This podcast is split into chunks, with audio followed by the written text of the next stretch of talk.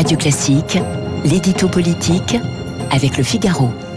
Et avec Guillaume Tabar. Bonjour Guillaume. Bonjour Renaud. Vaccination obligatoire pour les soignants, passe sanitaire considérablement étendu. Peut-on dire qu'Emmanuel Macron a employé la manière forte?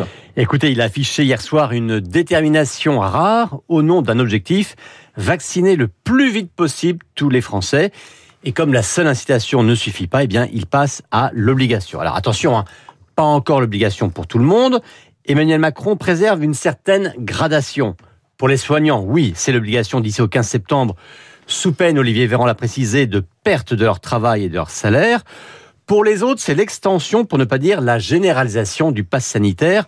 Autrement dit, libre à vous de ne pas vous faire vacciner, mais assumez-en toutes les conséquences.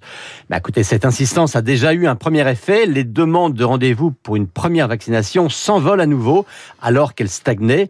Euh, la simple perspective de l'obligation a donc été efficace. Alors une majorité de Français se dit favorable à l'obligation sanitaire, mais d'autres voix euh, s'élèvent hein, pour dénoncer euh, le caractère liberticide d'une telle décision. L'argument vous semble-t-il recevable? Écoutez, bien sûr, quand on entend le mot obligation, il paraît antinomique avec le mot liberté. Mais il faut toujours regarder de près ce dont on parle.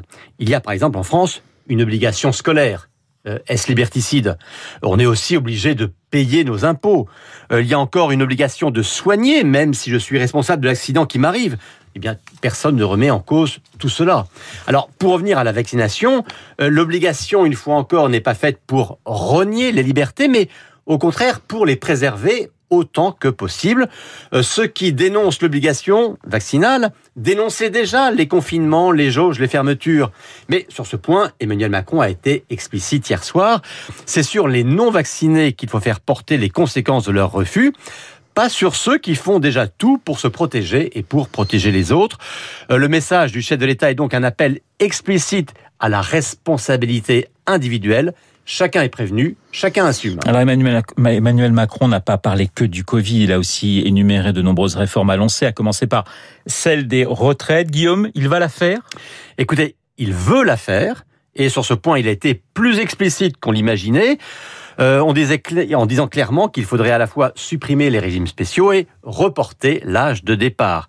Ce qu'il veut faire est clair, mais le calendrier, lui, reste flou dans la mesure où il a lié cette réforme à une sortie de la crise sanitaire et à un impact suffisant du plan de relance, euh, deux échéances que personne ne peut dater précisément. Alors, à tout le moins, il a dressé une liste impressionnante hein, de sujets à traiter euh, la pénurie de main-d'œuvre, l'accompagnement des jeunes, le maintien à domicile des seniors, la relocalisation des industries, l'allègement du millefeuille territorial. C'est pas le premier à le dire.